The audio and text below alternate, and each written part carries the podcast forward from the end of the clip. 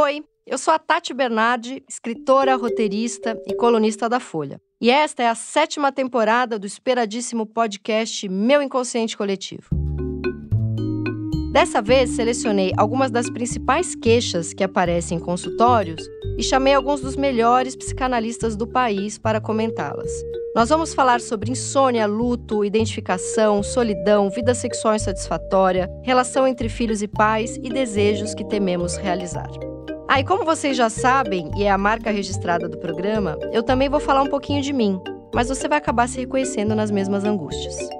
Hoje eu converso com a psicanalista Clarice Paulon, que é doutora pela USP, professora na Unesp e supervisora da residência em rede da Prefeitura de São Paulo. A nossa conversa aqui, eu e Clarice, eu vou abrir com um WhatsApp que eu mandei para ela ontem, bem fácil, assim, dizendo assim, ó, como que vai ser amanhã, né? Querendo um foco, né? Que eu acho que esse é outro episódio que eu tenho que fazer, a falta, a minha incapacidade para o foco. Ela, o tema de hoje é, enfim, o fim, os lutos, acabar as coisas. E eu mandei uma mensagem assim para ela às 11 da noite, bem educada. Acho que o tema fim, como um todo, pulsão de morte, pessoas que querem estragar logo para chegar ao fim de qualquer coisa, criança com pavor de que a festa acabe, porque domingo à noite é ruim, porque acabou algo ou porque está começando. Pessoas com fobia de ano novo, eu, por exemplo, porque o fim do casamento é terrível, porque o bebê virar criança e a criança adolescente, adolescente adulto é um tipo de fim que apavora as mães e ao mesmo tempo as mães torcem, né, para que isso aconteça logo. Quando o luto virar algo crônico preocupante, e aí eu ainda sigo falando aqui, ó, não suporto terminar relacionamento, sair de trabalhos, fim das férias e falar sobre lutos, fim de casamento, morte de mãe e pai. Então, a Clarice tem o que aqui? Na verdade, nove horas de podcast. Na verdade, é um, sei lá, é uma temporada inteira. Tá muito fácil, né, Clarice? Muito tranquilo. falar de temas muito leves, né? E ao mesmo tempo muito simples. Simples e com muito foco. Eu te trouxe uhum. bastante foco no, no tema fim. Mas acho que a gente pode começar, que Clarice me contou aqui uma coisa muito interessante, que ela está trabalhando como que é que você entrevistou os coveiros. Conta um pouco. Eu sou supervisora de uma residência de psiquiatria aqui em São Paulo, na Prefeitura de São Paulo, organizada pela Oitava Coreme. E a gente recebeu um pedido em 2020, através da Escola Municipal de Saúde, de escutar os sepultadores durante a pandemia. A gente começou fazendo grupos, a gente faz grupos de escuta semanais nos cemitérios, nos 22 cemitérios municipais de São Paulo. Hoje não mais municipais, porque, né, acho que acompanharam aí que o serviço funerário foi privatizado.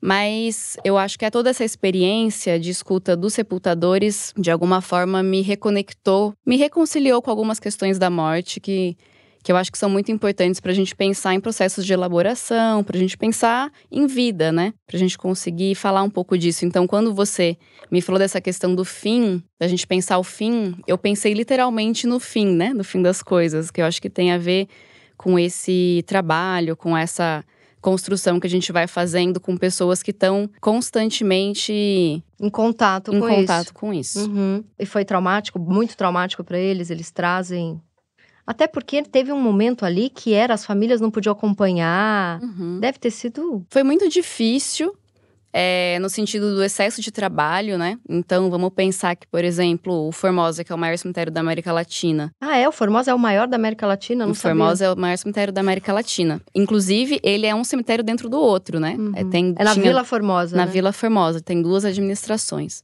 O Formosa, que é o maior cemitério da América Latina, enterra em média 80 pessoas por dia. Durante a pandemia, nos auges, enterrava 250, Nossa. mais ou menos, né? Então, são pessoas que ficaram com excesso de trabalho por muito tempo, tiveram que lidar com famílias enlutadas e enterrar famílias inteiras, às vezes em menos de um mês e tudo mais.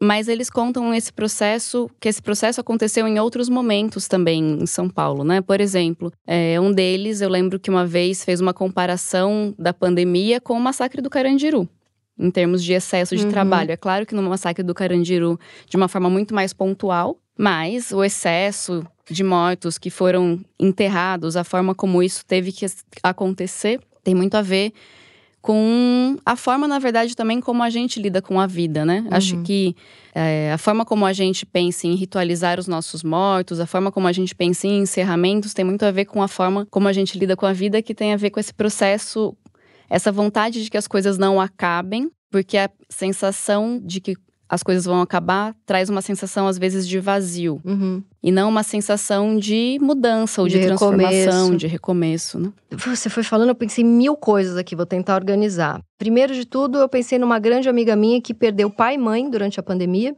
Só que assim, a mãe, a gente não sabe direito se o Covid complicou, mas ela faleceu de, de um outro problema que ela já tinha há muito tempo. E aí foi muito rápido. Passou mal, levou para o hospital, morreu em um dia.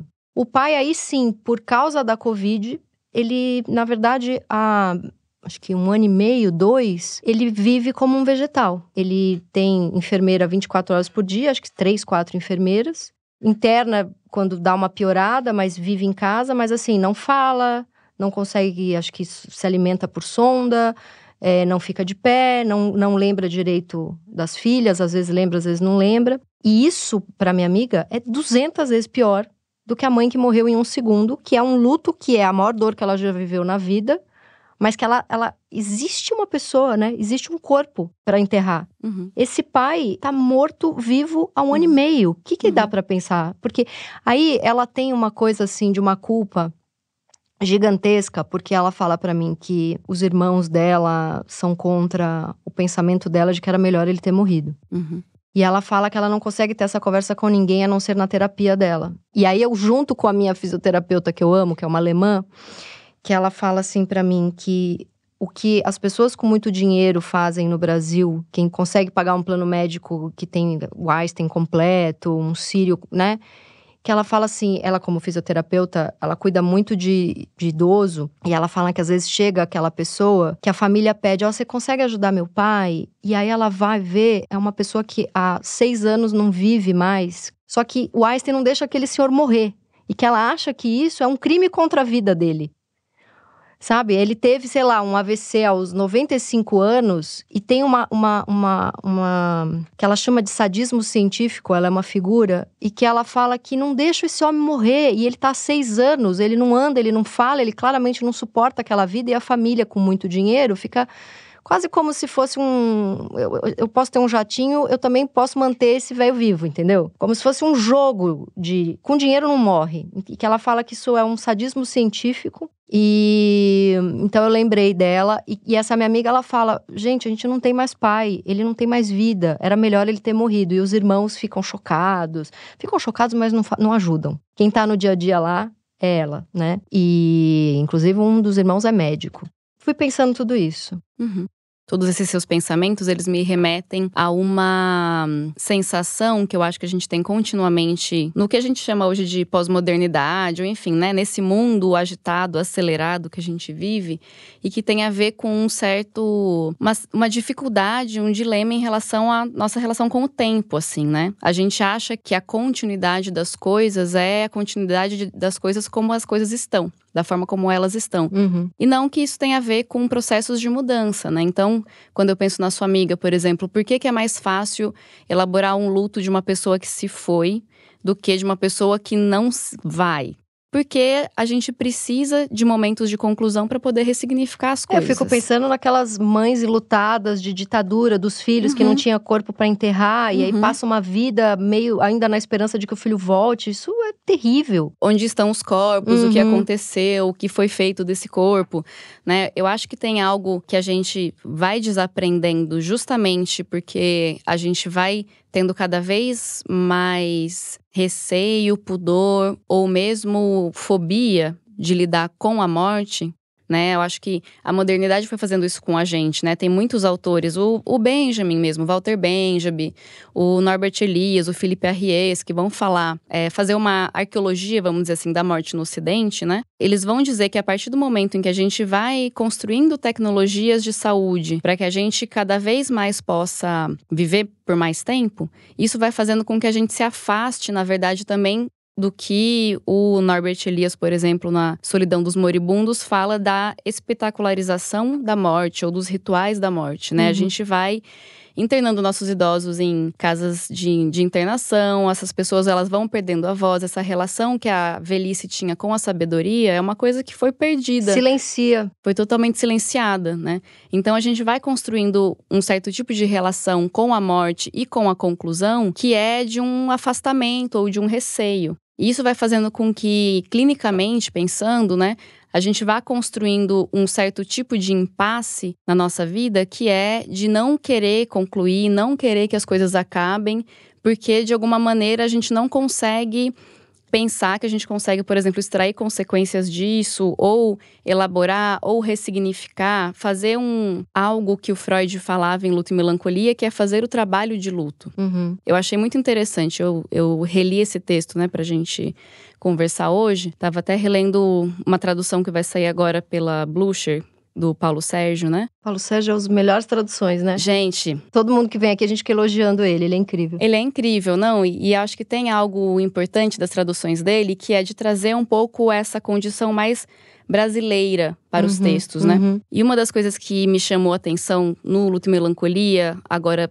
pelo Paulo Sérgio, foi que ele focou algumas coisas que são, primeiro, né, que o Freud nesse texto ele traz muitos jargões jurídicos da época para o texto. Então, consignação, direito de pretender, mandado, ele vai trazendo alguns jargões jurídicos para o texto que tem a ver talvez com a forma como a gente consegue se constituir em relação ao outro, em relação ao que nos é de direito. Uhum. E o que nos é de direito está associado a uma possibilidade de trabalho que a gente tem a fazer em relação a temas que são importantes para a gente. Então, o Freud está falando do luto enquanto um trabalho. Não é para ser fácil. Não é para ser fácil. E tem algo. Toda vez que ele vai falar de luto, ele fala o trabalho do luto, o trabalho realizado no luto.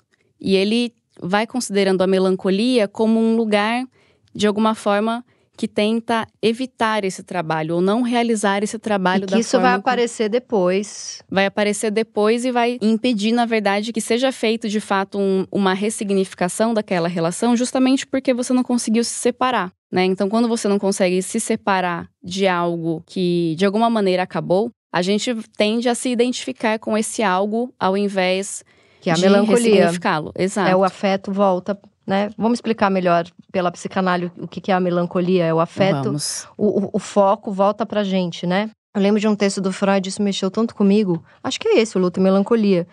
Quando morria alguém e a pessoa começava a se comportar como aquela pessoa, porque era um jeito daquela pessoa continuar viva, Uhum. né? Ela começava a imitar os trejeitos, Uhum. virava, se tornava aquela pessoa de certa forma. A gente vai construindo essas identificações, né?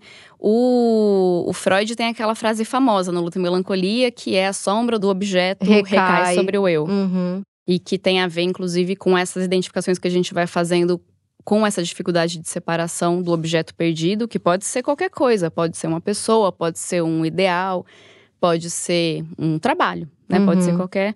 Como, que, como Ai. seria um melancólico que.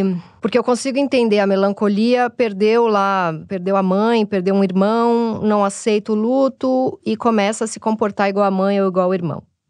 Mas a pessoa perdeu um trabalho que ela gostava muito. Como que é o comportamento de um melancólico que perde um trabalho que gostava muito e não Uhum. consegue se ressignificar? Uhum. Eu acho que tem algo, por exemplo, eu fico pensando em duas, dois exemplos, né? Acho que um exemplo é a gente pensar a questão do ressentimento. Hum, fui almoçar recentemente com uma pessoa que a gente ficou falando de alguns nomes do Twitter que são claramente ressentidos, que saíram de um lugar e passam a vida entrando ali pra xingar esse lugar. E é assim, é tão escancarado que aquilo ali é um recalque, né? Então tem esse tipo. É, eu acho que tem essa coisa do- desse ressentimento, né? Quando algo acontece, você tem que se retirar, ou você se sente expulso de algum lugar e você se ressente da forma como aquelas coisas aconteceram, então fica retornando àquilo. Mas uma outra coisa que eu pensei foi, na semana passada, quando eu estava em um dos cemitérios, é, a gente estava fazendo grupo e um dos sepultadores que estava lá estava recém-aposentado. Uhum. Ele tinha se aposentado fazia um mês e ele ia trabalhar todos os dias, porque ele não Não conseguiu. sabe o que fazer. Hum, hum. Ele trabalha desde os 9 anos de idade, Nossa, que dor. então é uma pessoa que sempre trabalhou, não como sepultador desde os 9 anos, obviamente, mas infelizmente não é tão óbvio assim, né? Seria possível, mas. Sim, né? verdade. Assim, é. Mas assim, trabalha desde os 9 anos de idade. Quando recebeu a aposentadoria, ficou nesse processo de, bom, mas eu é, moro sozinho, meus filhos já estão grandes. Vou fazer o que da vida? Vou fazer o quê? Então ele volta todos os dias para o cemitério, que é onde ele trabalhou durante 28 anos da vida dele. Uhum. E ele tá nesse processo, acho que de se entender como outra pessoa. Eu fiquei muito pensativa com meus botões depois disso, Porque eu fiquei pensando, né, que, enfim, são pessoas que são também educadas nesse lugar de trabalho dignifica o homem, a gente precisa sempre trabalhar. Se você não trabalha, você, sei lá, né, é um vagabundo. Uhum. Então eu fico pensando quanto que todas essas é, esses mandamentos super egóicos, enfim, ou esses mandamentos familiares, paternos, sociais, eles vão fazendo com que a gente se estabeleça sempre num lugar que é o sempre o mesmo lugar, que está muito associado à demanda do outro, uhum. né? Para existir, para sentir que existe, né? Para sentir que existe. Outra coisa que eu fui pensando no comecinho da nossa conversa, da maneira como o Japão e o México, por exemplo, lida com a morte, que é completamente diferente do brasileiro, né? Pra uhum. gente é um drama, ainda mais a gente que vem, pelo menos, não sei qual porcentagem, mas uma porcentagem importante vem dessa dramaticidade italiana, portuguesa. Mas, assim, por exemplo, no Japão, acho que morre uma pessoa com mais de 60 ou de 70, tem uma festa para a pessoa. É uma comemoração, ela viveu até essa idade, eu não sei exatamente que idade. E o México tem o Dia dos Mortos, né? Que é fantástico, eu tenho muita vontade de ir. E o brasileiro, acho que a gente também importa uma dramaticidade americana, né? Dos filmes, da homenagem aos mortos, do Oscar, tem essa coisa, né? Do, do apaga-luz, a música tensa que, que a gente pode pensar a partir daí? A gente tem, faz uma, um, um drama muito grande, né, uhum. em cima disso tudo. Claro que, enfim, o Japão só tá comemorando se é veinho. Uhum. não é? uhum. é? Não tem como não ser uma dor insuportável. Sim. Eu acho que tem algo de uma. O drama acontece para mim, né? Acho que pelo que eu tenho escutado, justamente pela recusa da morte. Então, por exemplo, o Japão, eu lembro de um filme antigo já, que chama A Partida. É maravilhoso. Que é maravilhoso e que é sobre essa condição, né? Que é esse processo de você ter todo um ritual de como preparar aquele corpo. Aquele é corpo é, é, preparado na frente dos familiares. A partir desse momento, as pessoas elas têm uma relação ali de respeito e de, de alguma forma, é um ritual que traz uma dignidade, né? Uhum. Ao corpo do morto, assim. E do México, eu lembrei também daquele texto brilhante da Rita Segato, né, que é o Édipo brasileiro. No final do texto, ela traz algumas diferenças entre a forma como a cultura brasileira se apropria sem se apropriar das questões africanas, e ela faz uma comparação com a cultura mexicana, dizendo um pouco dessa fundação de origem do México, que existe uma clareza muito grande de que o México foi construído a partir de relações de opressão e violentas, né? Uhum. Dos colonizadores contra os colonizados. Faz alguns meses que eu li o texto novamente, mas ela fala desse lugar de que hum, os mexicanos eles sabem que a mãe deles, vamos dizer assim, né, o mito de origem está associado a uma violência, ao estupro, ao apagamento das populações originárias, né? E no Brasil, quando a gente tem, por exemplo, os movimentos abolicionistas, quando a gente fala da abolição da escravatura, a abolição não impediu que as opressões continuassem. Uhum. Inclusive, é, é um termo que o Freud usa para falar de melancolia, né? Ele fala da abolição do objeto da consciência. Então, você abole aquilo de um certo registro de representação, porém, ele continua atuando e permanecendo no inconsciente justamente porque essa abolição inviabiliza a elaboração, inviabiliza o trabalho uhum, do luto, né? Uhum. Ou o trabalho de mudança, de transformação. Até porque não é.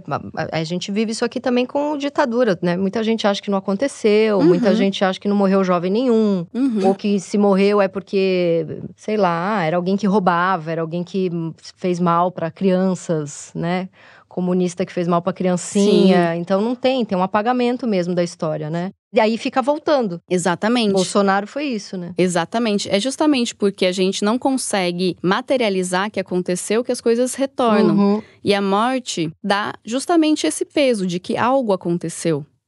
A gente só consegue materializar que algo aconteceu a partir do momento em que aconteceu enquanto está acontecendo e a gente está, por exemplo, nessa coisa do o Brasil é o país do futuro, uhum. as coisas sempre vão, vão chegar, vão, vão chegar. Vão acontecer. Nada aconteceu, né? Nem de bom nem de ruim, é do futuro. É do futuro, estamos começando, né? uhum. né? E eu acho que um dos dilemas do ressentimento é justamente esse, né? As pessoas, da, pelo menos da geração dos meus pais, por exemplo, né?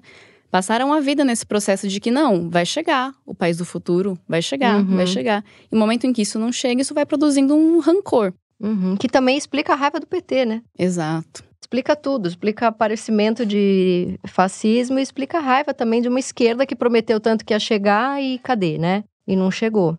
Agora, trazendo para uma coisa mais de finais de, sei lá, ano novo, fim de casamento, um filho que cresce, esses outros lutos que não são tão dolorosos quanto a morte. O que que explica? Eu acho que o ano novo ele é especialmente uma data muito esquisita para mim. Primeiro, eu não entendo a alegria, a necessidade de, de ficar todo mundo que nem uns malucos numa praia lotada de gente aí. Ah, qual que é a praia nordestina do momento que vai lotar de playboy e aí vai destruir o lugar. E ah, tem um horror de Réveillon. Ódio. Eu tenho, não, eu, eu não entendo. Eu, na verdade, o meu horror de Réveillon é, a, é, Eu acho que eu passei muito tempo da minha vida, já faz uns 10 anos que não, mas acho que eu perdi muito tempo da minha vida querendo andar com esse povo que se diverte muito, principalmente em, em, momentos que tem que se divertir muito. Tipo, tá dito, tá dado que o Réveillon é uma festa que tem que estar tá doidão numa praia cheia de playboy no Nordeste, sabe? E eu não entendia nada daquilo e achava todas aquelas pessoas idiotas. Eu me sentia num, sei lá, numa casa do Big Brother. Mas eu, particularmente, eu na, no, no, dia 31 eu fico o dia inteiro esquisita, eu quero ficar meio sozinha, eu quero pensar nas coisas que aconteceram no ano, eu fico meio fóbica, meio meio deprê, parece que tem uma energia vibrando mundial assim que me, me afeta profundamente assim, né? E as pessoas lidam como se fosse, nossa, elas descobriram a cura do câncer e assim, no dia seguinte é igual que, que você acha que acontece, assim? Por que, que tanta gente fica imbecilizada no Réveillon e outras tão imbecis quanto, como eu, ficam meio deprê, assim, e querem ficar meio isolada? Sabe que eu acho que essa, esses encerramentos, né, falando do ano novo, falando de términos de casamento, falando de separações de um modo geral, porque o ano novo ele pode ser entendido como esse lugar de separação, né? Você está se separando de um de todo um algo que aconteceu aqui para começar um outro lugar, assim. uhum. assim. Você estava me falando, eu estava lembrando do, do, do filme do Lars von Trier. Melancolia? Melancolia. Uhum. Né? Que é o casamento dela e, e vem um, um asteroide. asteroide que vai destruir tudo ali. E ela, enfim, ela dá aquela surtada no casamento, né? uhum. né? Enfim, aquela cena linda. Eu amo esse filme. Amo. Acho que são posições é, diferentes em relação ao fim que podem ser extraídas desse filme. Ela porque... é a que menos sofre, porque ela já tá, ela já é melancólica. Ela já é melancólica, ela, ela está em, fazendo um com o planeta, entendeu? É... Tô ótima. Enquanto a irmã. Que play feliz, né? Essas pessoas que play feliz não sabe lidar. E ela tava assim: não, então a gente precisa fazer alguma coisa. E ela tenta ritualizar aquilo de várias maneiras. Ela vai, abre um champanhe, fala: não, então a gente vai ritualizar desse jeito. Não, então a gente vai fazer alguma coisa. Ela fica tentando fazer algo, assim.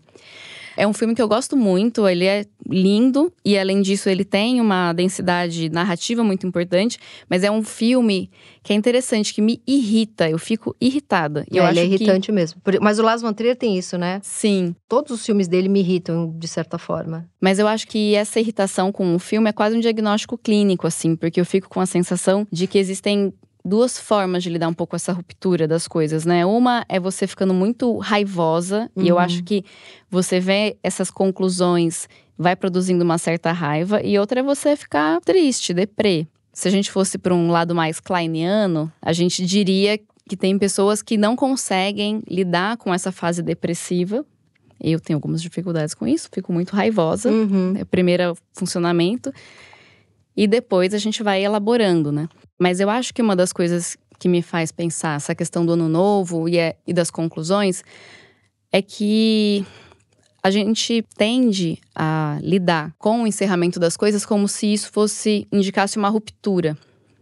Então, por exemplo, término de relações. As pessoas acham que terminar é romper. A pessoa continua dentro de você, você continua pensando sobre aquilo. Você, você continua pensando sobre, a outra pessoa também. Existe todo um acúmulo, vamos dizer assim, de vida, de tempo, de relação, de organização que se fez dentro daquela relação. Mas isso não é apagável, né? Tipo, o processo de luto é um trabalho. É um trabalho no sentido de que ele tem uma relação com o tempo. Terminar algo é um processo, assim como começar algo é um processo. Eu, eu, eu sou separada há dois anos e às vezes eu, eu lembro que eu me separei, como eu levo um susto, eu ainda procuro, eu falo, cadê? Vai daqui seis da tarde chega. Uhum. Seis da tarde vai aparecer aí.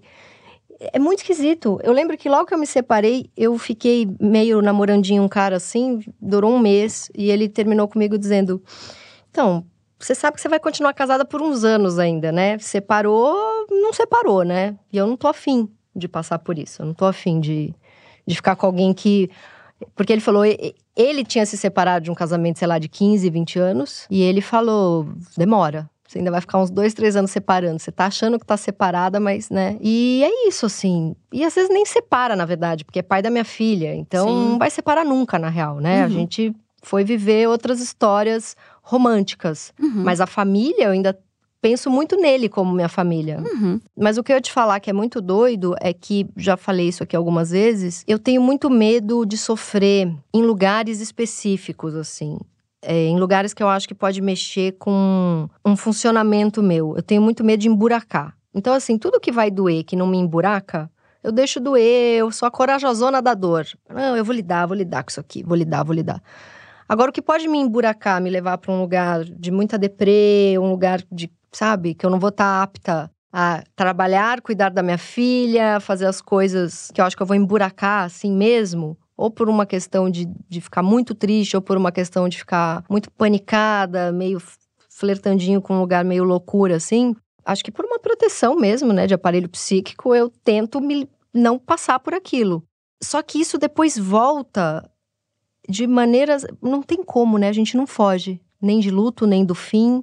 Isso aparece uhum. de várias formas, né? Uhum. Ou aparece, uma hora você vai ter que sofrer, ou aparece num sintomas bizarros, né? De muita fobia, muita dor crônica, uhum. muito, sei lá, uma tristeza que você não sabe o que é e, e fica durando na sua vida anos, né? Tem, uhum. não tem como fugir de luto, né? E do fim uhum. das coisas, né? Uhum. Não adianta correr disso. É, eu acho que não tem como fugir e ao mesmo tempo eu tenho me pegado muito pensativa em o quanto é importante que isso se faça junto com alguém. Por exemplo, no mundo ideal, né, os términos de casamento, eles se fazem no, com o casal. Numa terapia, por exemplo. E numa terapia, mas pensando muito nesse lugar de que aquela relação começou com duas pessoas, ela foi um processo e ela terminou com duas pessoas. Uhum. Não foi ninguém é, é muito ruim quando existe essa. Eu acho que o, o mais difícil é quando você. Separa sozinha. Se vê sozinha, tendo que elaborar tudo isso. Nossa, agora eu pensei que eu casei sozinha e separei sozinha. eu tenho uma história, tem a ver com separações e términos, mas tem a ver mais com a morte, né? Mas eu escutei uma vez num cemitério de um coveiro, ele tava contando que ele estava enterrando uma menina de sete anos. Nossa. E, enfim, é muito difícil, né? Acho que enterrar crianças é difícil, para eles também é difícil. E ele estava falando que ele foi enterrar essa criança e que a mãe chorava muito. E, enfim, ele estava acompanhando tudo isso com um certo cuidado e tal. E quando ele foi enterrar a menina de fato, acabou o velório, foi jogar a terra. A terra a mãe olhou para ele e falou: Não faz isso, ela tem medo do escuro. Nossa, que dor, meu Deus do céu. E aí, na hora que ela falou isso para ele, ele ficou assim, né? Meio o que vou fazer. E aí ele foi até o armário dele, pegou uma lanterna. Nossa. Voltou, falou: Pronto, tá resolvido. A gente vai dar tudo certo. Que lindo. Enfim. É porque é cobrado um, um, uma, uma resposta psicológica de uma pessoa que não é preparada para isso e ele deu de uma forma tão linda, né? Exato. É, essas pessoas que trabalham com isso cotidianamente, elas vão desenvolvendo uma certa sensibilidade em relação com o outro, sem querer romantizar isso, né? Mas muito fina e muito delicada, justamente por serem pessoas que de alguma forma conseguem estar dispostas a acompanhar as pessoas nos encerramentos delas, né? uhum. né? Então, quando eu falo desse lugar da, do coletivo ou do fazer junto com o outro, terminar as coisas com o outro, muitas vezes tem a ver com esse tipo de pontuação, né? Então, desse cara, né, desse sepultador que conseguiu é, amparar essa mãe nesse processo de, de encerramento, nesse processo de fim, nesse processo de, enfim, do que ela vai se tornar daqui para frente mas isso foi muito amparado a partir de uma ação que ele pôde fazer, né?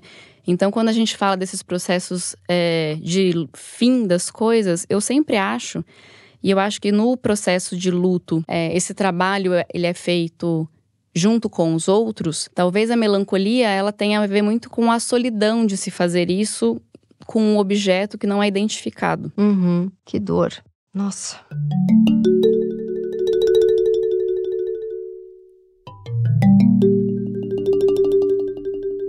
Agora, indo para um outro lugar, ainda dentro desse tema do fim, para mim era muito fácil dos meus 20, eu fiz publicidade, né? Fiz marketing. Comecei a trabalhar novinha com 19, trabalhei com isso até uns 30. E assim, eu trocava de emprego todo ano. Era muito fácil para mim. Eu enjoava do lugar, pegava bode de duas pessoas. Eu continuava, né? Eu não sei se é porque não era isso que eu queria fazer. Eu não sei se é porque eu já tinha um comportamento que é o que eu tenho hoje, que eu quero ficar na minha casa fazendo as minhas coisas. Então, eu já tinha um comportamento de freelancer numa época que ainda não era modinha, né? As pessoas tinham, entravam às oito, saíam às sete, sem isso elas não sabiam o que elas eram. E eu tinha assim, eu já pensava há 20 anos atrás, 24 anos atrás, que eu renderia muito melhor se eu tivesse da minha casa fazendo no meu horário. Que é um pensamento que hoje em dia, depois da pandemia, ainda mais, mas que já vem de uns 5, 7 anos para cá, isso mudou muito. Mas era muito fácil largar os lugares, né? E aí eu fico pensando que, na verdade, não é que eu tinha uma facilidade com o fim. Eu tinha uma dificuldade de chegar ao fim das coisas, porque eu largava tudo. Então, assim, eu larguei 200 cursos que eu fiz, até eu amadurecer, assim, e falar, bom, é isso aqui que eu quero fazer da vida, e eu preciso pagar as contas e barará. Eu acho que eu fiquei dos 20 até uns 32, assim, até uns 30, tudo era muito fugaz, assim, tudo era muito. Eu largava tudo muito fácil, assim. Então, aí acho que é uma outra coisa que é a pessoa que não consegue nem ficar, nem permanecer, né? Uhum. O que, que a gente pode pensar disso?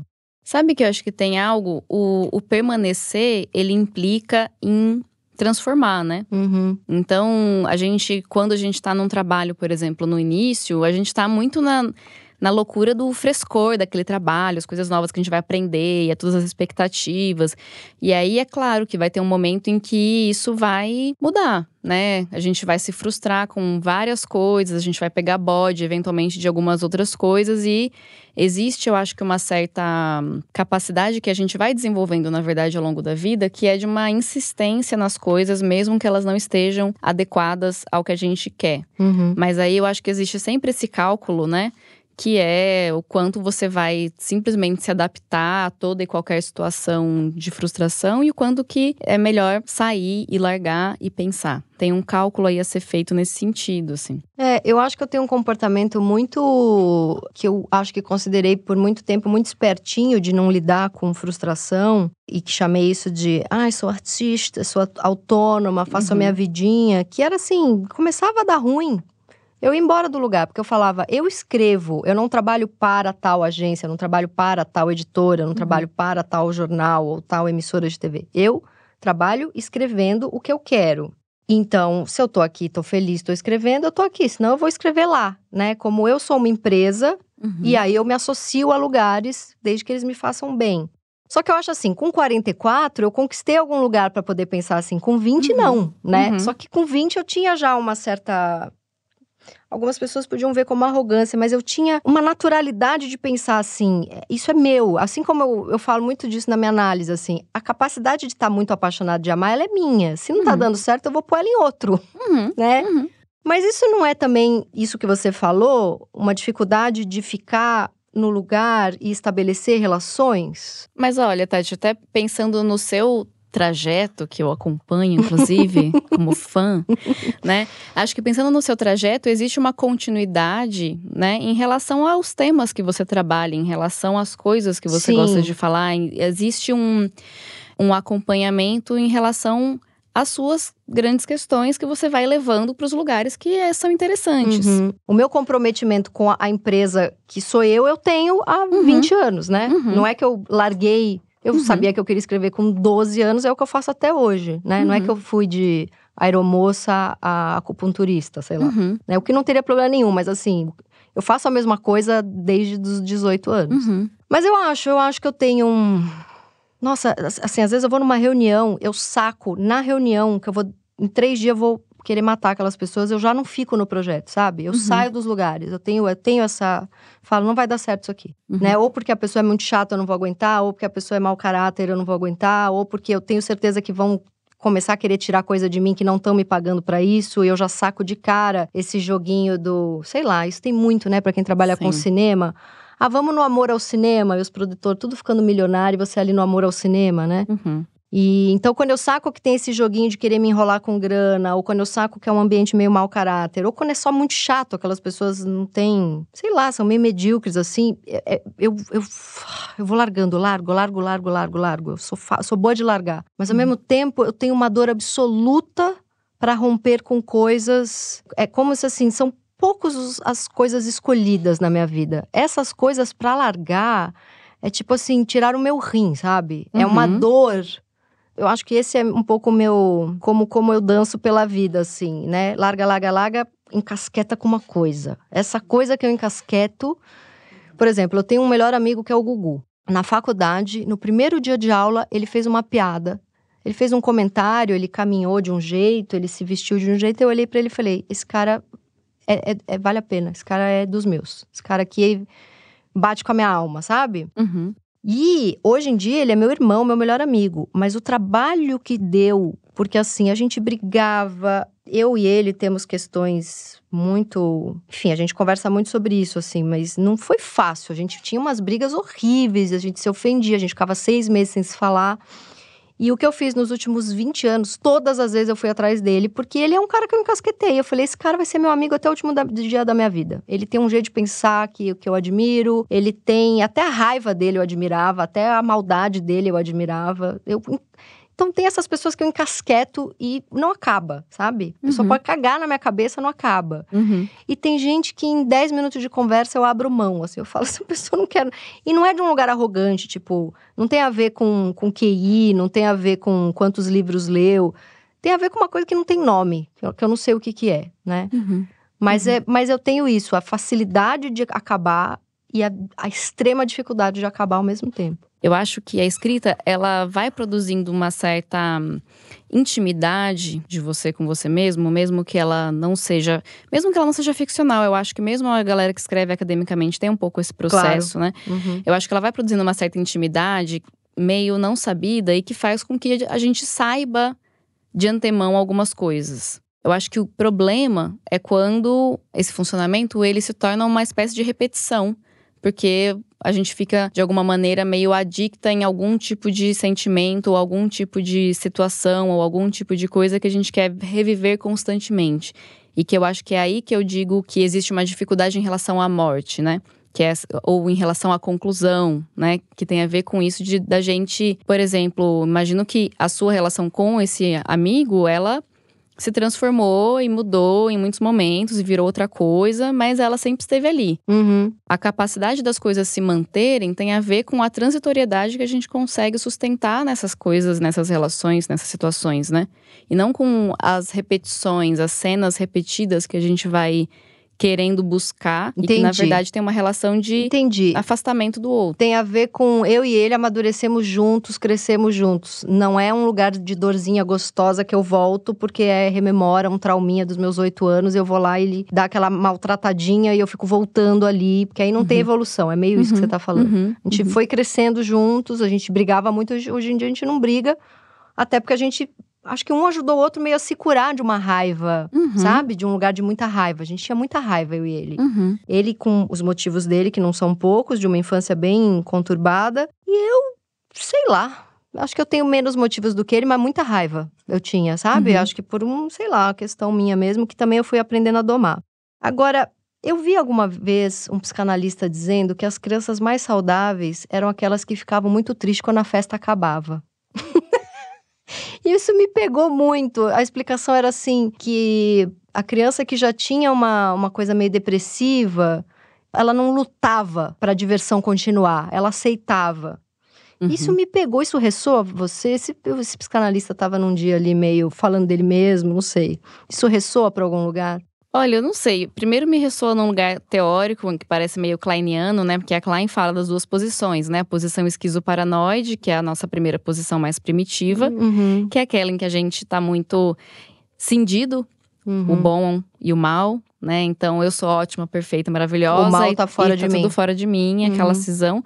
E a posição depressiva, que é a segunda posição, que é a posição em que, de alguma forma, você essa cisão vira uma divisão e você entende que há coisas boas e ruins e você vai. Você ganha ambivalência ali. De, exato.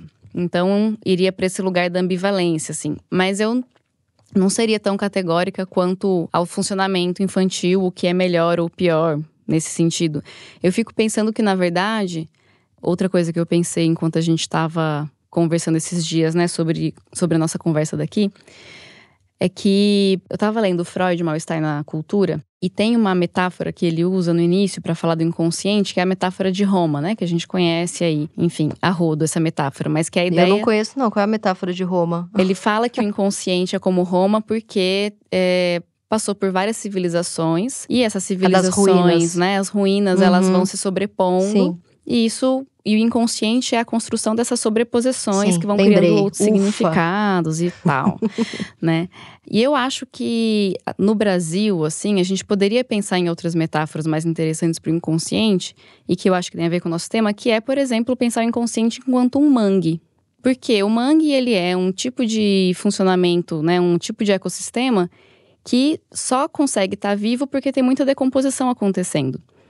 Então, é uma decomposição constante, né? Os, os, nutrientes vão sendo construídos porque as coisas estão morrendo e porque muitas coisas estão morrendo, outras tantas podem continuar vivas e viver. E eu acho que o inconsciente ele parte um pouco desse princípio. Muitas coisas estão sendo esquecidas, elaboradas, construídas, e a partir dessas construções a gente vai levando a outros lugares, repensando outras propostas. Então, acho que tem algo de saudável no sentido da gente ir construindo mais experiências para lidar com o fim. E essas experiências para lidar com o fim, na verdade, tem a ver com o quanto também dos outros e das nossas relações vão ficando na gente mesmo. Uhum. Né? O quanto a gente consegue ter capacidade de se transformar a partir desse contato. Para a gente aprender a lidar com o fim, né? Vamos perder pai e mãe, nós mesmos vamos morrer e, e, fins também que às vezes doem muito de amizade, de projetos tal. Você acha que isso é só com o intelecto? Porque é, isso é uma conversa que eu tenho muito com algumas pessoas que eu tiro sarro, mas que eu fico bem perto delas porque eu acho elas maravilhosas, que são essas pessoas muito da meditação. Eu vou muito num lugar que chama Ponto de Luz. É um lugar que tem absolutamente tudo que me faria ficar irônica, mas que eu não consigo sair de lá todo mês eu quero ir, sabe? Porque eu sou da ironia, eu sou do, do, Eu sou muito mais a psicanálise do que a meditação. Mas eu acho que tem coisa que é só na meditação que vai resolver. Não que uhum. eu vá uhum. lá e faça. Um dia talvez eu chegue nisso. Uhum. Mas eu, como cronista, tiro muito sarro disso tudo. E aí eu lembro que lá na, no Ponto de Luz eu escutei essa história de um é, monge acho que de um monge, que ele meditou, meditou, meditou a vida toda, meditou, meditou, e aí ele estava com a família dele, ele levantou um dia e falou: Ah, é hoje que eu vou morrer. E aí almoçou com a família e falou: É agora que eu vou morrer. Sentou ali, meditou e morreu meditando. Ele atingiu um, é, um lugar tão alto, soberano, iluminado, ele se iluminou tanto ali, e que isso o intelecto nunca chegaria nesse. A maneira como esse cara preparou o fim dele, a maneira como ele lidou com o fim dele, eu fico pensando que jamais poderia ser.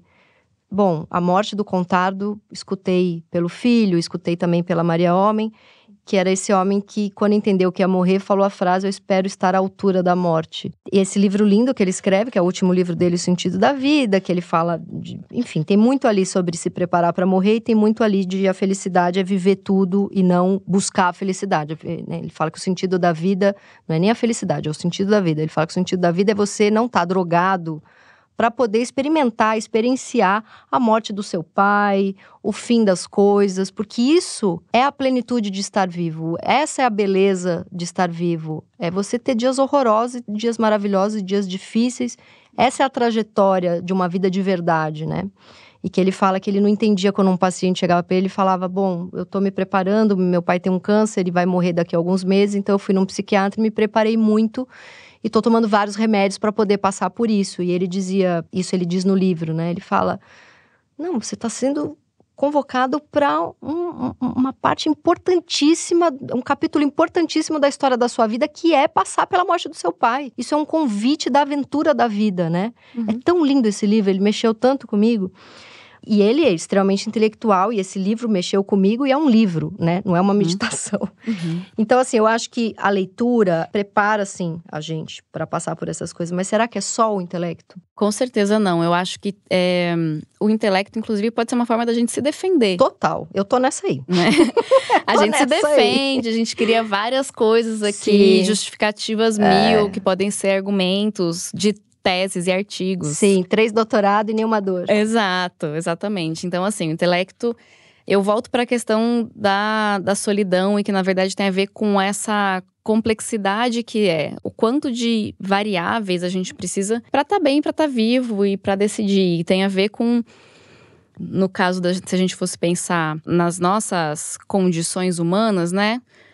Às vezes, a sensação que eu tenho é que as coisas só podem ser transformadas a partir do momento em que você consegue ter um outro humor para aquilo, né? Então, eu acho que tem muito mais a ver com essa capacidade de humor ou de afeto ou de se deixar tocar por algo do que conseguir construir é, raciocínios sobre aquilo, sobre como foi. É claro que inclusive para nossa sociedade ocidental, né? Isso vai passar muito mais facilmente, né? A gente pode ficar construindo, elaborando aqui muitas questões a respeito é, da morte, das grandes questões, mas isso não vai nos, nos preparar para o enterro de entes queridos. Sim, sim, sim. O que, você faz?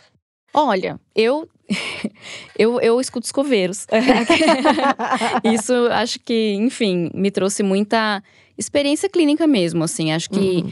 é, não fugir da morte, né? Eu tava até lembrando, quando eu tava vindo para cá, de um outro livro da Maria Rita Kel, né? O Tempo e o Cão, uhum, em que ela vai falar dessa da, da, condição depressiva na modernidade, né? Dizendo um pouco de que o deprimido e, ou melancólico se acovarda, vamos dizer, em relação à castração.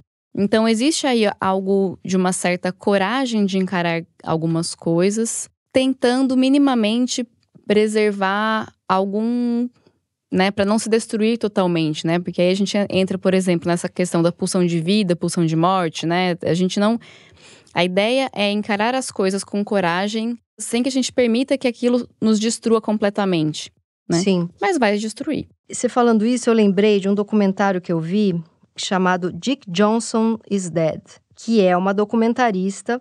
Ela não se conforma que o grande amor da vida dela, que é o pai, vai morrer. O pai já tá velho, ele tem alguma questão de saúde. Ela faz um documentário filmando ele morrendo. Eu achei tão incrível, assim, tão. É, e aí a gente tá falando isso de que o intelecto não, não, não basta ele para te preparar para o fim das coisas mas acho que às vezes basta a arte, né? Sim. E a arte é justamente essa mistura de intelecto com esse algo a mais, né? Com esse algo da alma, com esse algo do espírito, sei lá. Sim. E ela lidou fazendo um documentário e então assim, ela filma o pai e aí tem os dublês do pai. Então o pai tá andando na rua, é um senhor de quase 90 anos, ele tá andando na rua e cai um negócio de uma janela gigantesco e esmaga ele. Só que aí é um dublê e aí ele cai morto, aí sai um sangue da boca dele. Aí ela filma ele deitado no caixão, ela chama os, os melhores amigos dele, ela chama toda a família para fazer um velório. E ele fica simulando que ele tá ali dentro morto por alguns segundos, mas daí ele sai e fica assistindo. Ele, é, eles ficam assistindo o velório dele. Não, é uma coisa assim, até vale um episódio. Então ela fica tentando lidar, e, e, e, isso que você falou, ela não tá sozinha, o pai entrou nisso. O pai é psiquiatra e aí ele ele tá com Alzheimer. Ele tá no comecinho do Alzheimer. E a secretária percebe que ele tá é, perdido com. Ele confunde os horários. Ela, ela percebe que um paciente sai com a dosagem errada do remédio, com o nome errado do remédio. Então tem uma intervenção ali familiar. E aí ele faz os exames tal, ele entende que ele tá com Alzheimer. Um psiquiatra não pode mais clinicar com Alzheimer, porque ele pode prescrever uma coisa, algo grave ali, né? Então, ela filma o dia em que. É tão bonito esse documentário. Ela filma o dia em que desmonta o consultório dele. E ele vai morar com ela. Ela monta num quarto da casa dela o consultório dele. Ela põe os livros dele lá. E ela fala: Você topa fazer um documentário sobre o fim da sua vida? E ele topa. Então, ela tá junto com ele, vivendo a morte dele, que é isso que você falou, né? E aí ela filma várias mortes dele, ela filma um infarto fulminante, ela filma ele caindo de um num buraco, ela filma um negócio caindo na cabeça dele, ela filma o velório dele. E ela filma o dia também que ela diz para ele que ele não pode mais dirigir. E aí ele fala: "É, tá acabando tudo". Essa cena ele chora assim, é muito triste assim, mas é tão bonito esse documentário. E ela abre o documentário dizendo: "O grande amor da minha vida sempre foi o meu pai, e eu não tô preparada para a morte dele. Então é para isso que eu tô fazendo esse documentário, para me preparar". Uhum. E eu achei isso quase a partida, sabe? Uhum. Quase a coisa do, do, preparar o morto, da família assistindo. Isso que você uhum. falou do, do, do, ritual. Eu achei tão bonito. Eu achei um jeito de, pela arte, ela, né? Uhum. Achei uhum. muito bonito. É, eu acho que a arte tem algo que a gente precisa resgatar, acho que hoje, que tá muito fora de moda, mas que é a experiência, sabe? Mas que tem a ver com uma experiência que não é uma experiência no sentido egóico do termo, que é do tipo assim, ai, ah, a minha experiência, o que eu acho, o que eu penso, né? Mas a experiência no sentido que o Benjamin tenta trazer nos textos dele e que tem a ver com a gente ser capaz do encontro com o outro, que seja um encontro que nos transforme uhum. e que nos descentre. Eu acho que esse documentário ele traz um pouco esse lugar que é isso, né? Que formas de morrer são possíveis e quais são as saídas para elas, assim. E a, e a, saída dela é o humor, que a gente discute tanto se o humor. Isso foi uma sacada que eu tive no, no velório do meu avô. Eu era muito apaixonada pelo meu avô, ele morreu, eu tinha uns 14 anos, 13, 14. E aí no velório dele eu senti uma dor tão absurda que eu não conseguia nem chorar direito, eu não conseguia elaborar.